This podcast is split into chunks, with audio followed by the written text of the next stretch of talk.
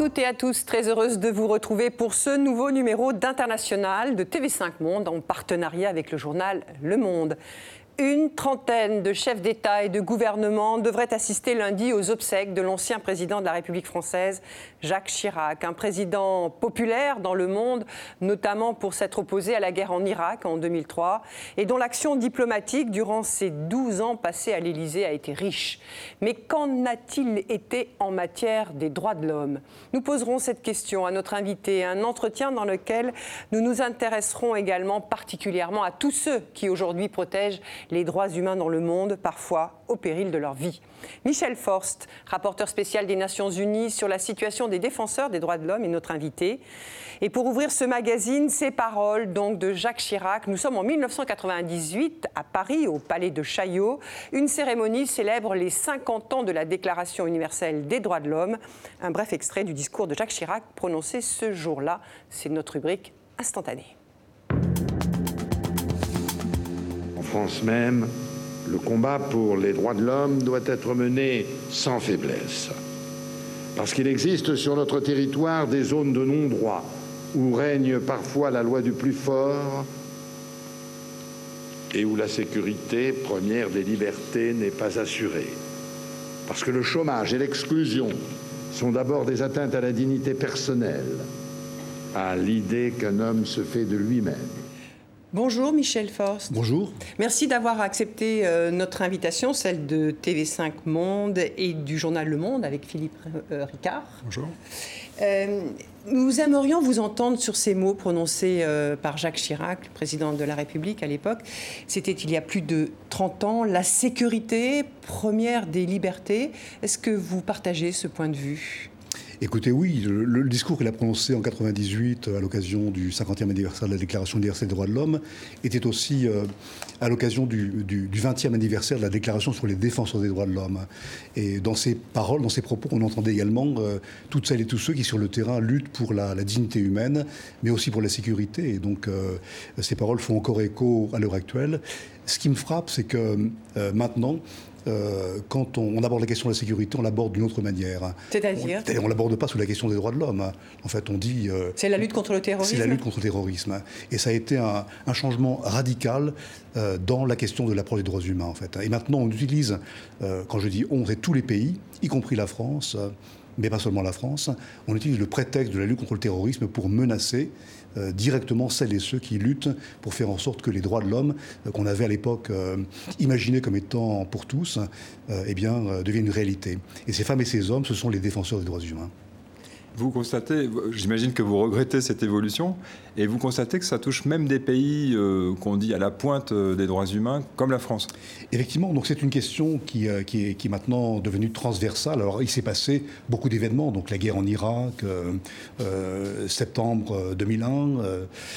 Euh, les attentats? Les attentats euh, qui font que euh, la sécurité est devenue une demande première des citoyens. La sécurité est devenue quelque chose que, que personne ne peut, nier. Mais ce qui est frappant, c'est de voir que les États développent des législations de plus en plus sophistiquées et qu'ils maintenant ils utilisent ces, législations pour non seulement protéger euh, la population, mais également pour viser directement les personnes qui, au quotidien, s'engagent pour protéger les droits humains.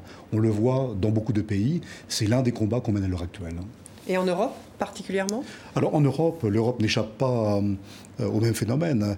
Et les lois qu'on a vues passer en France euh, ou ailleurs sur la sécurité intérieure, sur la lutte contre le terrorisme, les mécanismes de surveillance de plus en plus sophistiqués sont des outils qu'on utilise non seulement pour euh, viser euh, les potentiels terroristes, mais également celles et ceux qui sont soupçonnés de manière d'avoir une collusion avec euh, d'éventuels terroristes. Et là, en fait, on est dans une, une marge d'erreur de, qui est extrêmement importante. Alors, pour revenir à Jacques Chirac, hein, aujourd'hui, il y a un hommage populaire qui lui est rendu. Demain, ce seront ses obsèques. dans cette déclaration, cet extrait du discours qu'on vient d'entendre, il parle du chômage.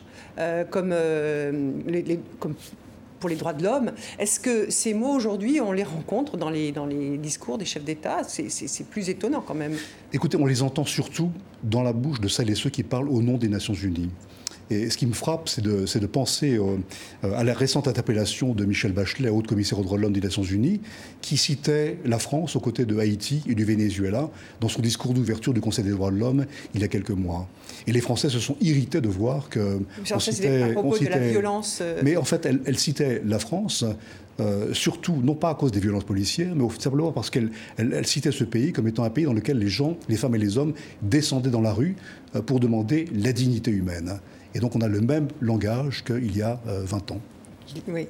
Et euh, vous, vous avez été, euh, euh, à l'époque, d'ailleurs, vous étiez directeur de, l'ONG Amnesty International France. Vous avez, toujours pendant le, mandat hein, de, Jacques Chirac, occupé des fonctions à la Commission nationale consultative des, droits de l'homme, également auprès de la CIMAD, hein, cette association qui soutient les migrants, les réfugiés. quel regard avez-vous eu durant toute cette période sur l'action plus globalement hein, de, des chefs d'État français sur cette question des droits de l'homme? J'ai le sentiment que les chefs d'État français ont été moins présents que leur gouvernement. Je veux dire par là que euh, c'est plus au niveau du quotidien de l'action diplomatique qu'on a vu l'action de la France se développer. Sous Jacques Chirac, c'était... Euh, notamment, notamment plutôt, j'ai envie de dire, euh, sous les premiers ministres et ministres des Affaires étrangères. Hein.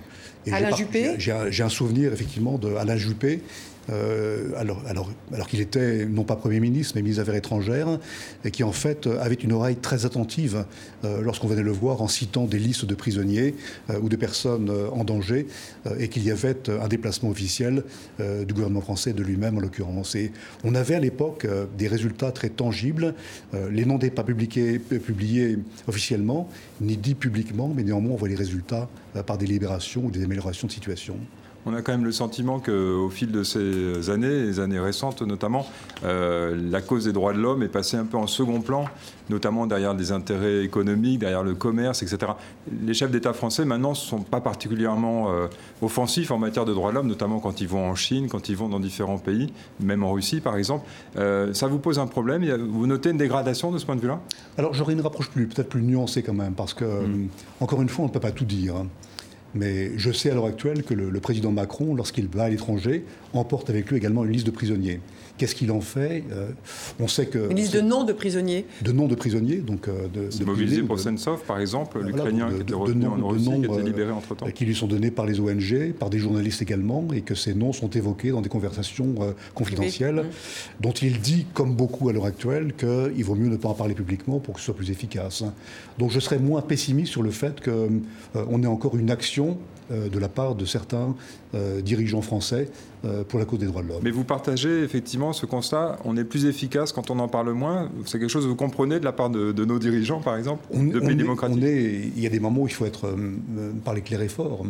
Lorsqu'il y a des atteintes massives aux droits humains, comme c'est le cas en Égypte à l'heure actuelle, comme c'est le cas en Chine, comme c'est le cas en Turquie à l'heure actuelle, il faut dire les choses clairement. Et donc moi je suis content de voir que sur les 2000 arrestations euh, de militants politiques en Égypte récemment, euh, des paroles publiques se sont élevées euh, en Allemagne, mais également aux Nations Unies, pour demander au président Sisi de lever l'interdiction de manifestation.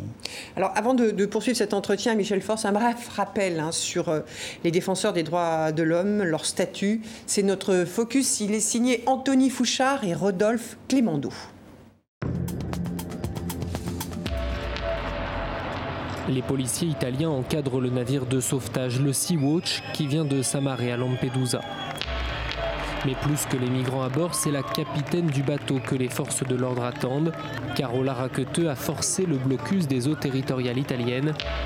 Pour avoir sauvé 41 migrants de la noyade, elle est poursuivie pour aide à l'immigration clandestine. J'espère que la criminalisation des sauveteurs civils cessera afin que ceux qui aident puissent le faire sans se retrouver en prison. Vous avez défendu Carola Raqueteux.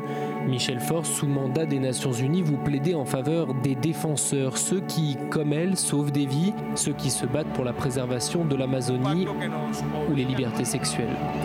Chaque année, ils sont des centaines assassinés à cause de leurs convictions.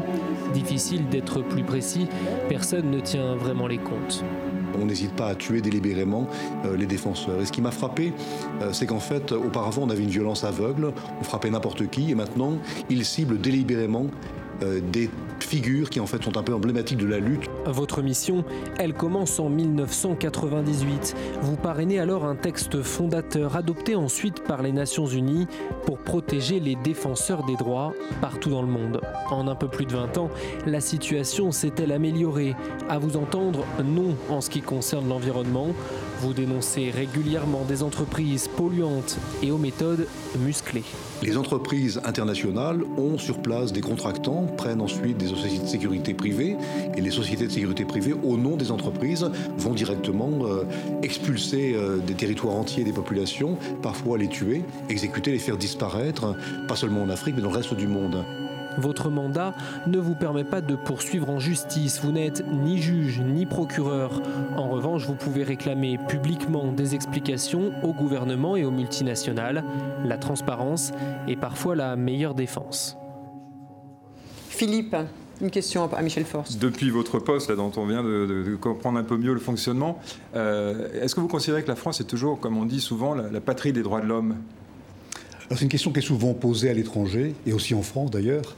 Et euh, j'aime bien la réponse de Robert Badinter qui disait que la France est plutôt le pays de la déclaration des droits de l'homme, euh, mais elle reste effectivement pour beaucoup de militants à l'étranger euh, un pays terre d'accueil, de protection éventuelle. Et beaucoup de militants se tournent vers la France pour essayer d'obtenir protection, sécurité. Mais est-ce qu'il y a un pays aujourd'hui qui a remplacé la, France pour porter cette voix sur la défense des droits Écoutez, j'ai envie de dire que c'est plutôt l'Union européenne qui a pris la place de la France et d'autres pays et qui s'exprime maintenant collectivement au nom des des, 28 pays de l'Union européenne. Et, sur le terrain, d'ailleurs, ça, a eu un impact assez, de mon point de vue, néfaste sur l'engagement des États, qui souvent se retranchent derrière le fait qu'il y a une délégation de l'Union européenne. Et lorsqu'un défenseur est en danger et qu'il faut le mettre à l'abri à l'étranger, eh bien, nos pays, euh, la France et d'autres, disent écoutez, laissons la place à l'Union européenne, euh, c'est plutôt à eux de le faire plutôt qu'à nous. Et pourquoi, selon vous Ce qui est frappant, c'est que ça se passe dans des pays dans lesquels euh, nos pays, la France et d'autres, ont des intérêts économiques. Voilà, et bien évidemment, c'est plutôt facile de se, mm. de se réfugier derrière l'action commune de l'Union européenne, dont on se félicite, et en même temps, ça euh, exonère les Français euh, d'une obligation de s'investir pour protéger les droits humains. C'est une répartition des rôles qui veut que l'Union européenne s'occupe des cas délicats en matière de droits humains, pendant que les Français, par exemple, ou les Allemands continuent à faire du commerce, du business avec les pays concernés, c'est ça? Si on, si on, veut le dire de cette manière, on peut le dire comme ça. Je le dirais d'une autre manière plus diplomatique, mais effectivement, euh, il y a ce phénomène qui apparaît que dès lors que des intérêts géopolitiques, économiques sont en jeu, eh bien, c'est plus facile d'avoir le flambeau de l'Union européenne plutôt que le drapeau national pour protéger les défenseurs des droits humains. Est-ce qu'il y a des pays quand même au sein de l'Union européenne qui sont particulièrement en pointe sur ces questions? Alors, j'ai envie de dire que des pays comme, euh, l'Allemagne, par exemple, euh, ça me frappe de voir que dans les pays euh, dans lesquels je visite, je voyage, eh bien, en plus de l'action de l'Union européenne, l'Allemagne s'engage. C'est-à-dire que l'Allemagne va à la rencontre des défenseurs menacés, se déplace sur le terrain, ne reste pas dans les capitales, essaye d'explorer de nouveaux moyens de protéger les défenseurs. Donc, c'est un des pays que je cite volontiers comme étant un pays qui reste constant, cohérent dans son approche des droits humains. Pour les Français, néanmoins, je veux dire qu'il y a une personne qui fait un travail tout à fait remarquable, qui est l'ambassadeur français aux droits de l'homme, François Croquette, qui voyage beaucoup dans les pays et qui, à côté de moi parfois, mais souvent en plus de moi, intervient au quotidien pour protéger les défenseurs. Mais euh, concrètement, comment, comment vous travaillez, vous, Michel Force C'est-à-dire que c'est vous qui vous autosaisissez euh, euh, de la question des droits de l'homme, des défenseurs des droits de l'homme dans certains pays, ou alors vous êtes saisi par des ONG Dites-nous concrètement, pour, pour éclairer les, téléspectateurs. moi, je reçois environ 4000 communications du monde entier euh, sur des situations concrètes de défenseurs menacés. Par an.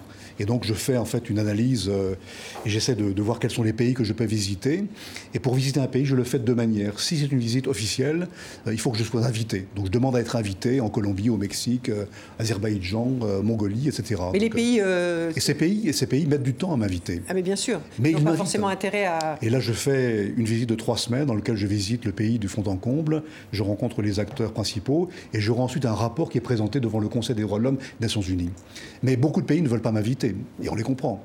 Ils n'ont pas envie d'avoir un rapport. Par exemple eh il y a plein de pays qui n'ont envie de m'inviter, la Chine, euh, la Russie, euh, euh, Biélorussie ou Bélarus, comme on dit.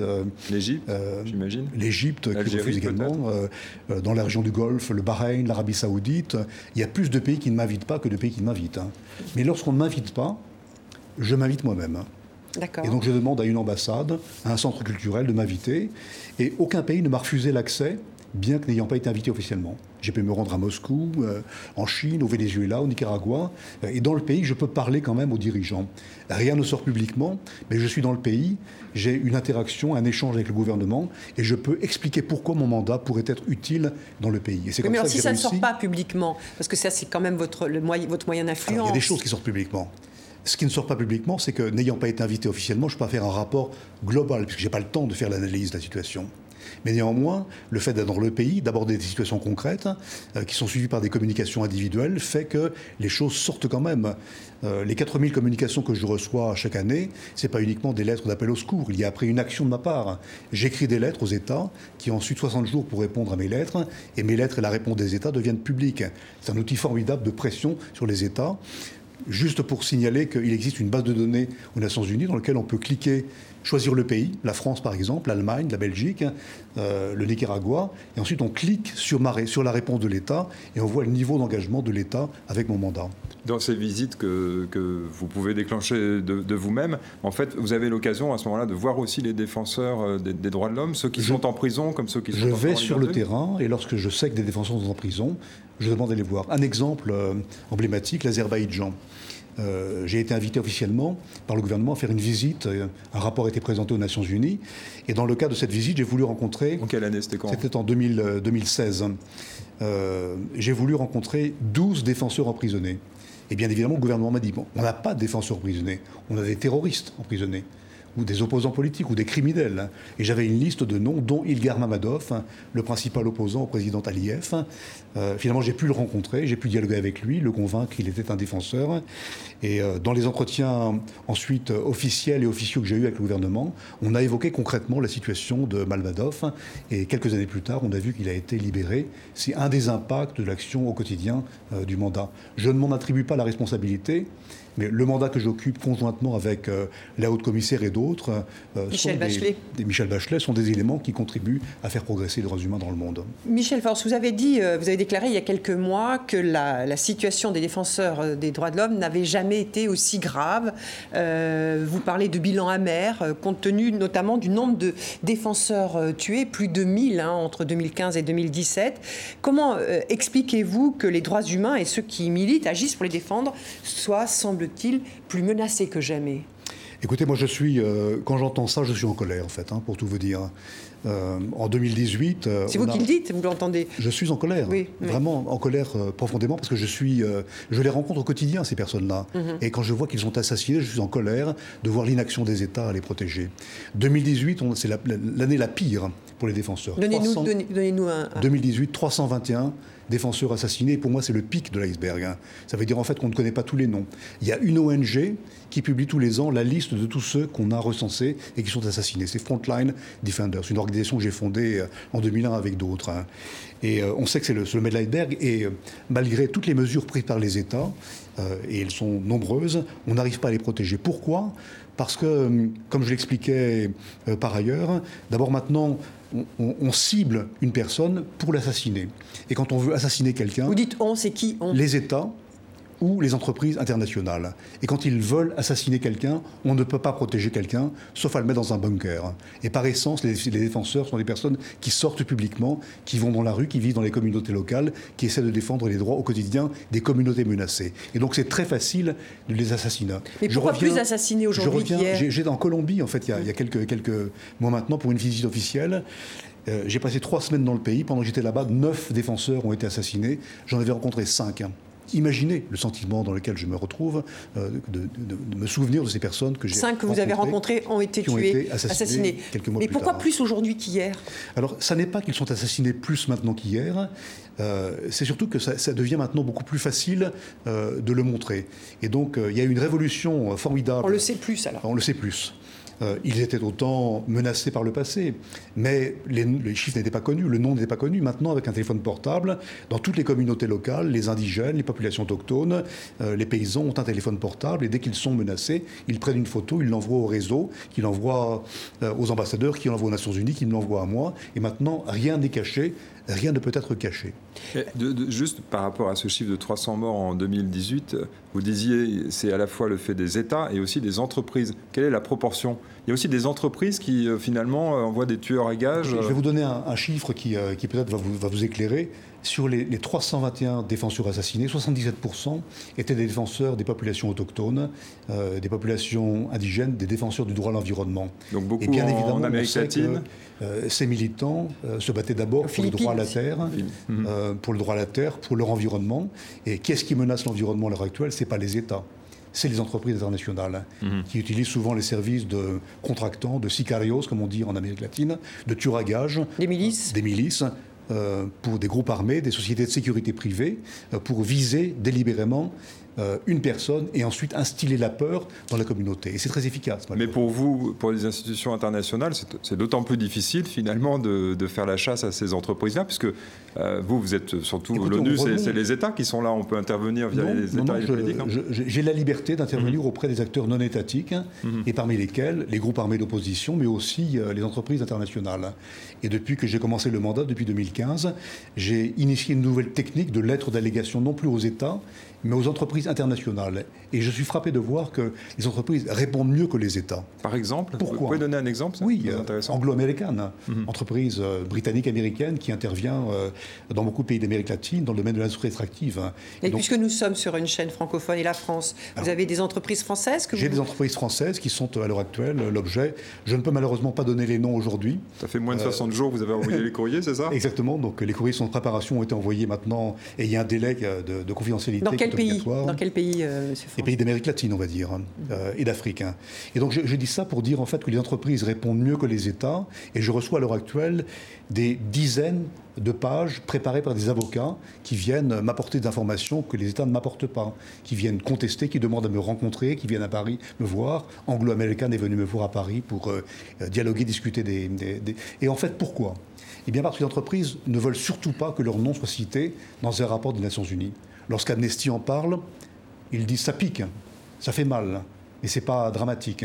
Lorsqu'un rapport des Nations Unies cite une entreprise, ça veut dire que les fonds d'investissement qui sont derrière vont peut-être se décider à se retirer.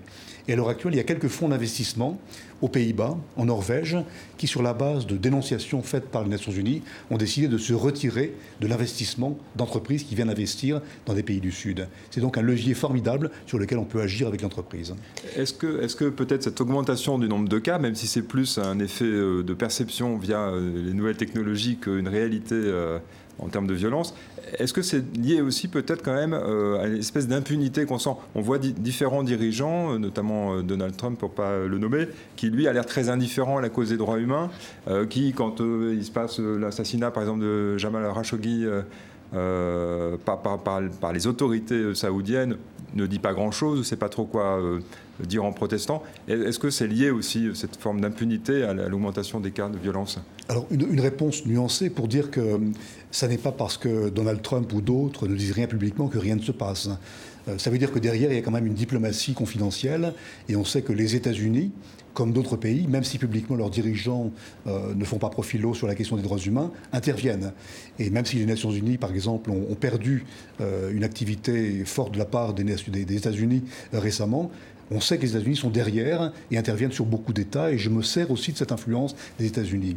Mais vous avez raison de dire que l'impunité est à l'heure actuelle le principal phénomène qui montre et qui, contribue à aggraver euh, cette pression sur les C'est l'objet de votre prochain rapport, d'ailleurs. C'est d'ailleurs la raison pour laquelle j'ai, à la demande des défenseurs, préparé un rapport qui sort dans, les jours qui viennent. Sur l'impunité. Sur l'impunité, qui va être présenté le 15 octobre à l'Assemblée générale des Nations Unies pour pointer les défaillances des États et surtout apporter des, des remèdes et montrer qu'il y a des solutions qui existent, que d'autres États ont développées pour lutter contre l'impunité, et pourquoi ces bonnes pratiques ne seraient pas adoptées par d'autres États. Mais parlons de choses peut-être, ou de cas euh, concrets, puisqu'on parle de, de, régime populiste, on, a parlé de, on peut parler de, de Jair Bolsonaro euh, au Brésil. Il y a, l'exemple de cette conseillère municipale hein, de, Rio euh, de Janeiro, Marielle Franco, cette militante des droits LGBT et des droits des femmes. Elle défendait également hein, les, droits des, personnes d'ascendance africaine. Vous, vous avez exhorté l'État brésilien à, mener une enquête approfondie. Est-ce qu'il y a un espoir de voir cette enquête aboutir sous la présidence de, du président Bolsonaro Alors, j'avais d'abord décidé de me rendre euh, moi-même euh, au Brésil avec le secrétaire exécutif de la Commission interaméricaine des droits de l'homme pour euh, aller faire pression sur l'État. L'enquête a commencé. on va dire les, les seconds couteaux ont été arrêtés. mais ce qui manque, c'est, comme on dit en anglais, le mastermind, les commanditaires, les commanditaires mhm. l'auteur intellectuel du crime. Et pour l'instant, il y a des pistes qui s'orientent vers des commanditaires euh, privé, mais pour l'instant, rien ne peut sortir publiquement euh, sur les raisons de l'assassinat de Marielle Franco. Mais c'est un cas un peu emblématique d'une situation dans laquelle les défenseurs sont extrêmement euh, menacés. Et vous êtes inquiet précisément pour le Brésil? Marielle Franco, elle était assassinée, je crois, avant l'arrivée au pouvoir de, M. Bolsonaro. mais, mais depuis son arrivée au pouvoir, notamment vis-à-vis des défenseurs de l'environnement, par exemple en Amazonie, ou, de, de, causes LGBT, par exemple, vous êtes, vous êtes particulièrement inquiet? Alors je suis d'autant plus inquiet que, effectivement, le nombre de défenseurs menacés, attaqués, euh, stigmatisés publiquement par les dirigeants, euh, non seulement par le président de la République, mais également par d'autres dirigeants du pays, des ministres en exercice, euh, des, parlementaires, augmente de jour en jour et des mots terribles sont employés à l'encontre des défenseurs. Et paradoxalement, le Brésil, ce Brésil-ci, c'est-à-dire le Brésil de, Bolsonaro, m'a invité à faire une visite officielle pour aller enquêter sur le terrain et voir la situation. Donc le, Alors comment vous le comprenez ça? Qu'est-ce que ça veut dire? C'est s'acheter une bonne conscience Écoutez, je, l'interprète euh, de la manière suivante. Euh, un gouvernement qui arrive en place a besoin de faire un bilan euh, de ce qui s'est passé par le passé. Et l'enquête qui va m'être demandée est de faire un bilan des raisons pour lesquelles on a eu tant d'exécutions de défenseurs par le passé, avec l'idée que Bolsonaro et son régime ne sont pas à l'heure actuelle responsables du passé. Et en même temps... Vous êtes un peu instrumentalisé dans ce cas-là Pas du tout. Non. Euh, je ferai ce bilan parce qu'il mérite d'être fait. Mhm. Et en même temps, je ne suis pas instrumentalisé parce que je suis là aussi pour euh, guider le développement d'une stratégie. Et la deuxième phase de mon rapport, après le bilan, c'est la stratégie. Et je vais proposer au gouvernement du Brésil une stratégie pour euh, anticiper les risques auxquels les défenseurs sont menacés et trouver des moyens de les protéger. On verra après de quelle manière le gouvernement mettra en place des outils pour protéger. J'ai fait la même chose au Mexique, j'ai fait la même chose en, Colombie récemment. J'attends, j'observe maintenant la manière dont les États mettent en œuvre la stratégie leur est proposée. Alors, puisqu'on parle des, défenseurs de l'environnement, hein, qui sont les, premiers hein, ciblés euh, euh, dans ces attaques, euh, il y a eu donc, le sommet sur le climat des Nations Unies lundi dernier. Il y a eu cette jeune militante suédoise, Greta Thunberg, qui était présente et qui a prononcé un discours. Je vous propose de réécouter un extrait de ce discours. Je ne devrais pas être là. Je devrais être à l'école, de l'autre côté de l'océan. Et pourtant, vous vous tournez vers nous, les jeunes, en quête d'espoir. Comment osez-vous? Vous avez volé mes rêves et mon enfance avec vos paroles creuses. Je fais pourtant partie de ceux qui ont de la chance. Les gens souffrent, ils meurent. Des écosystèmes entiers s'effondrent. Nous sommes au début d'une extinction de masse et tout ce dont vous parlez, c'est d'argent et des contes de fées de croissance économique éternelle. Comment osez-vous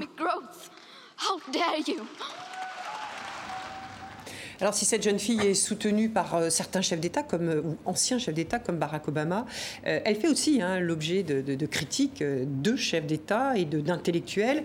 Vous, vous avez dit sur les réseaux sociaux qu'elle était une activiste courageuse, qu'il fallait la soutenir, comme tous ces jeunes d'ailleurs qui défendent la planète. comment vous, comprenez-vous les critiques dont elle fait l'objet? Moi, j'ai du mal, et encore une fois, je suis en colère quand j'entends les critiques qui sont faites euh, à l'action de cette euh, jeune Greta. Euh, et on oublie souvent les paroles qu'elle prononce, donc on en prend une petite partie du discours et on oublie le reste. Elle fait partie effectivement des jeunes privilégiés, mais qui néanmoins s'engagent pour le climat, s'engagent pour une société plus juste et arrivent à mobiliser des centaines de milliers, des millions de jeunes dans le monde entier. Et je crois qu'on on a vu certains chefs d'État qui ont commencé par la critiquer revenir un peu en arrière en disant, certes, elle nous agace, mais en même temps, elle dit des choses justes hein, euh, que nous prenons en compte. Et quand on voit qu'elle a réussi à emmener près d'un demi-million de personnes au Canada, oui, euh, qu'elle a fait descendre Trudeau dans la rue, absolument. Euh, prend des engagements qu'il n'avait pas pris par le passé, je trouve qu'il faut la soutenir plutôt que la critiquer. Mais... Et, pardonnez-moi juste un mot pour dire que ce qui me frappe, c'est qu'on voit de plus en plus de jeunes défenseurs des droits humains. Autrefois, c'était des personnes comme moi, un peu plus âgées, expérimentées, militant dans des ONG. Maintenant, on voit des jeunes de 12, 13, 14, 15 ans s'engager pour défendre les droits humains. Et ces jeunes-là sont menacés aussi par les mêmes qui nous menaçaient par le passé. Et l'utilisation des outils sociaux par ces jeunes est l'une des principales raisons pour lesquelles ils sont menacés. Ils retweetent des liens, des photos, des images, des slogans, et ils sont à l'heure actuelle arrêtés, euh, menacés. Elle a de la chance de ne pas être, euh, comme d'autres, euh, arrêtés comme, comme elles le sont en Égypte, aux Philippines ou ailleurs. Mais les jeunes à l'heure actuelle s'engagent, et je trouve que c'est une excellente chose.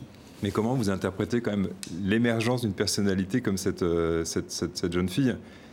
Est-ce que c'est pas lié aussi au fait que finalement il y a, un énorme vide qui, est plus rempli par les chefs d'État, par les politiques, par même des associations euh, éminentes euh, comme celle où vous avez été comme ministre international? Enfin, c'est assez frappant quand même qu'elle arrive à prendre cet espace. Tout à fait. Et quand on voyage dans le monde, on voit qu'elle n'est pas seule.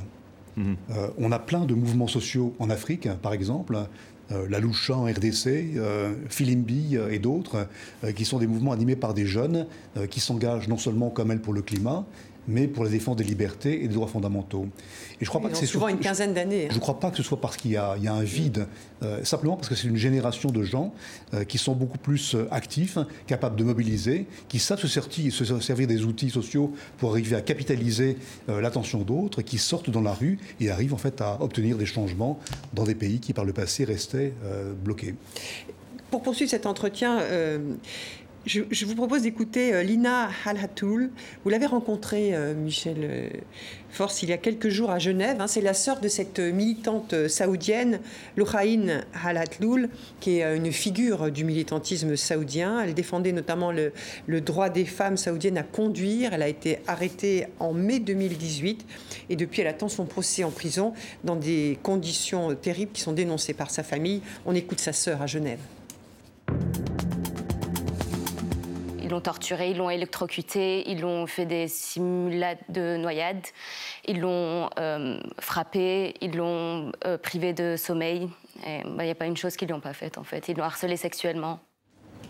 Alors il semble que la, médiatisation de, sa situation est aboutie quand même à l'arrêt de ces tortures. Ça, vous le confirmez, Michel Force vous avez, des, informations, vous, sur euh, aujourd'hui euh, la situation de cette jeune femme? Oui, alors bien évidemment, on dialogue avec tous les États et il y a l'information qui est publique qu'on peut donner, l'information qui est plus confidentielle qu'on ne peut pas donner. Mais on suit avec enfin, je suis avec beaucoup d'attention euh, la situation des, femmes défenseurs en Arabie Saoudite. C'est la raison pour laquelle on a sorti un, communiqué qui, montre à quel point elles sont le dit elle-même euh, sa sœur, euh, euh, l'objet de, terribles sévices et actes de torture. et la, pression internationale marche dans ces cas-là. Euh, la pression internationale qui fait que la conjonction de paroles publiques de certains euh, et l'action plus, plus souterraine d'autres euh, fait que l'Arabie saoudite reste à l'heure actuelle sensible à la pression internationale. Vous menez une diplomatie confidentielle sur le cas de cette jeune femme?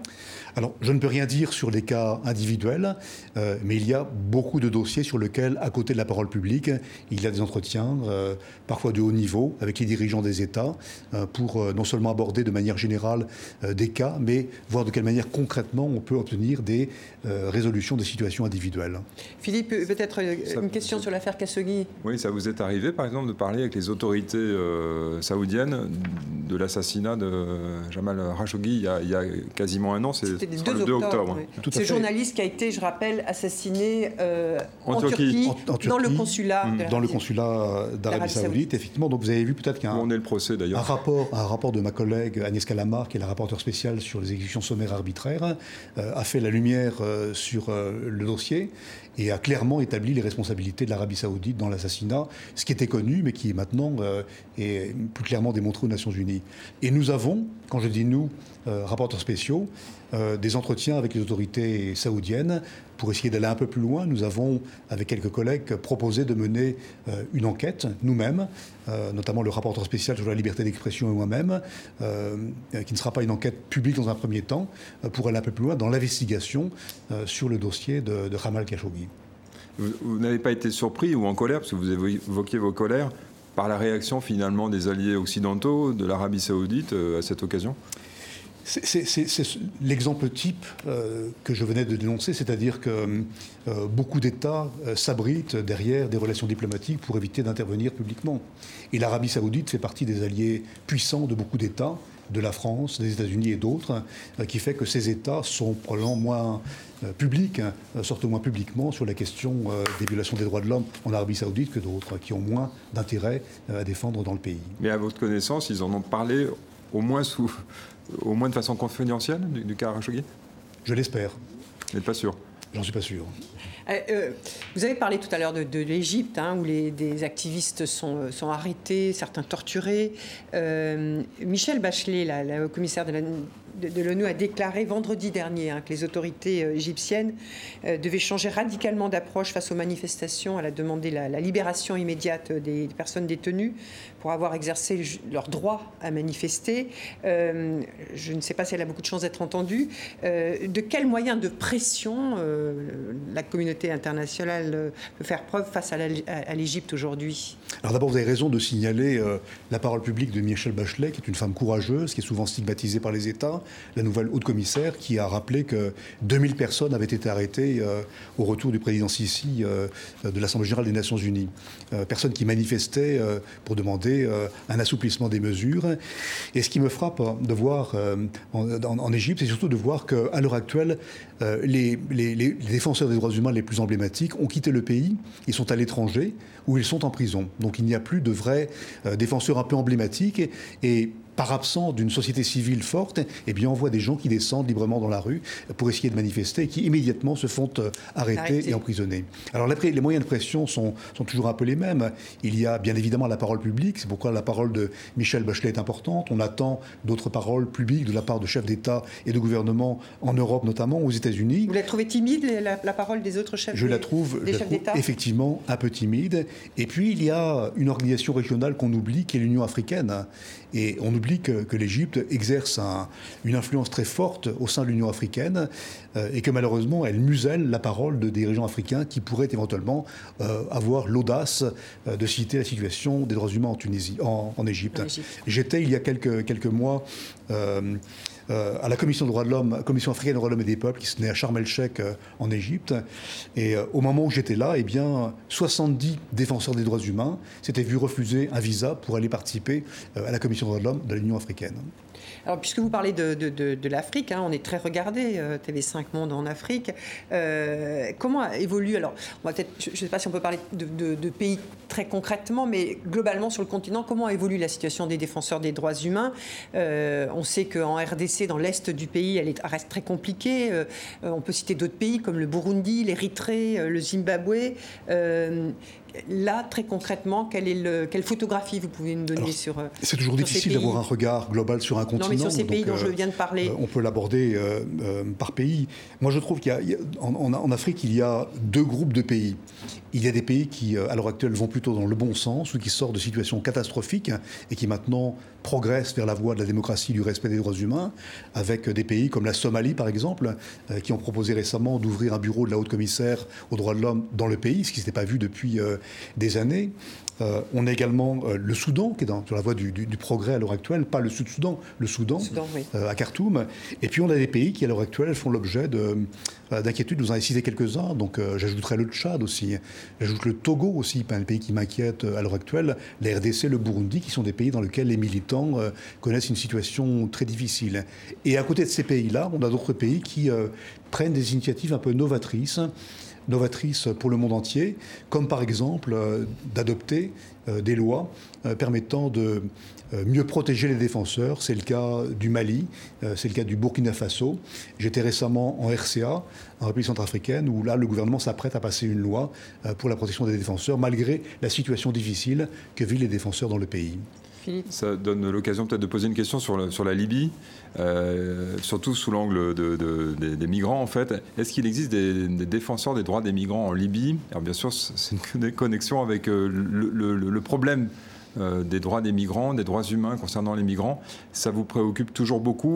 Et, qu'en est-il, à votre avis, des politiques de l'Union européenne qui ont tendance à, à laisser ce pays s'occuper de gérer ses côtes?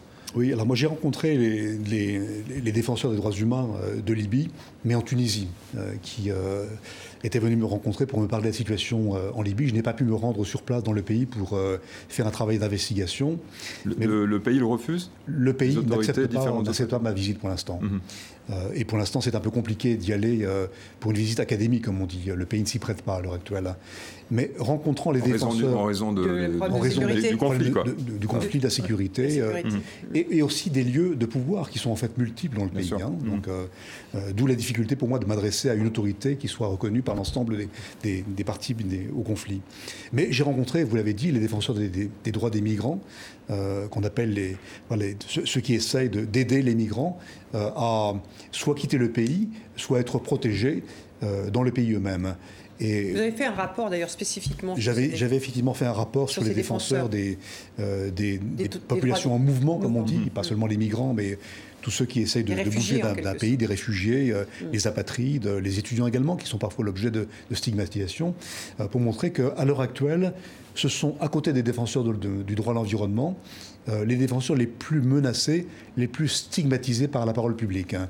Et ça se rencontre non seulement en Europe, hein, j'entends les paroles dévastatrices dans l'Est de l'Europe, en Pologne, en Hongrie, en Serbie, mais également en France. Et je suis euh, en Italie avec euh, euh, Salvini et les autres.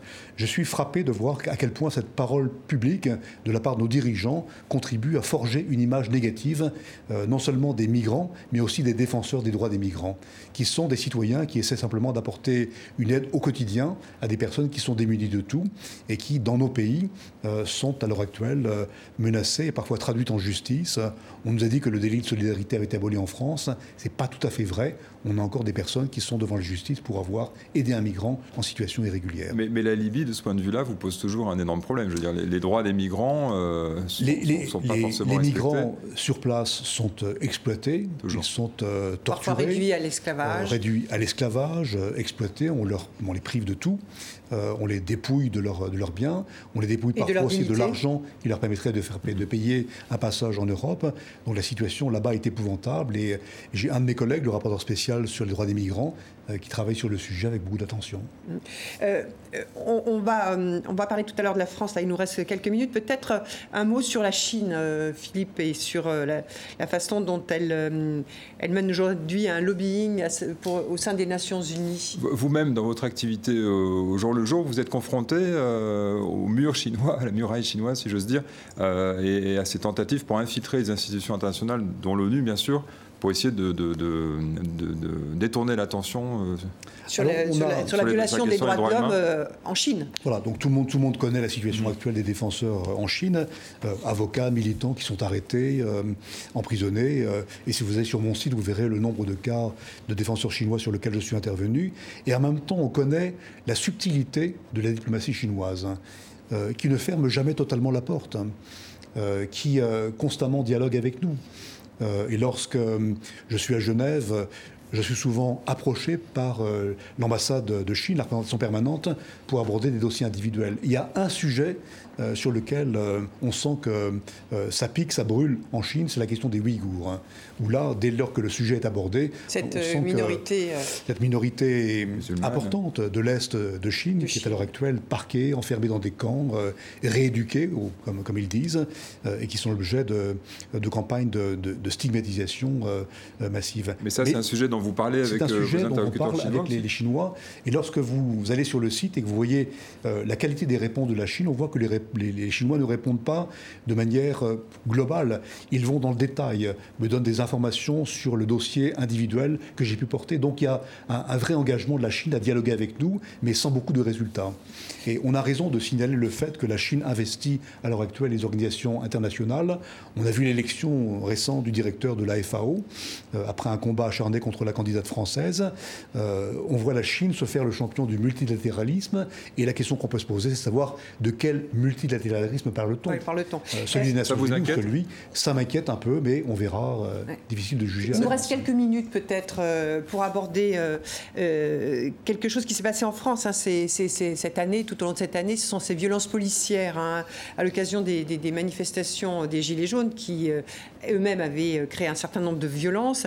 La France a été interpellée par les Nations Unies sur cette question. Vous dites qu'elle a répondu, vous avez dit qu'elle avait répondu de façon très vague et euh, qu'elle n'était, la réponse de la France n'était pas à la hauteur hein, des, exigences des Nations Unies sur ce dossier. Euh, alors, qu'est-ce que ça veut dire? Ça veut dire... Ça, veut, dire que je, je, trouve que la France euh, manque de cohérence sur la question des droits humains. Euh, elle, est publique, elle sort publiquement à l'étranger, mais dès qu'on aborde la question des droits humains en France, là, les Français sont plutôt frileux. Et nous avions simplement envoyé une lettre d'allégation au gouvernement français demandant euh, une enquête approfondie sur les violences policières, les raisons pour lesquelles on, dénombrait autant de, blessés. Euh, et, de journalistes blessés également, donc on l'a assez signalé.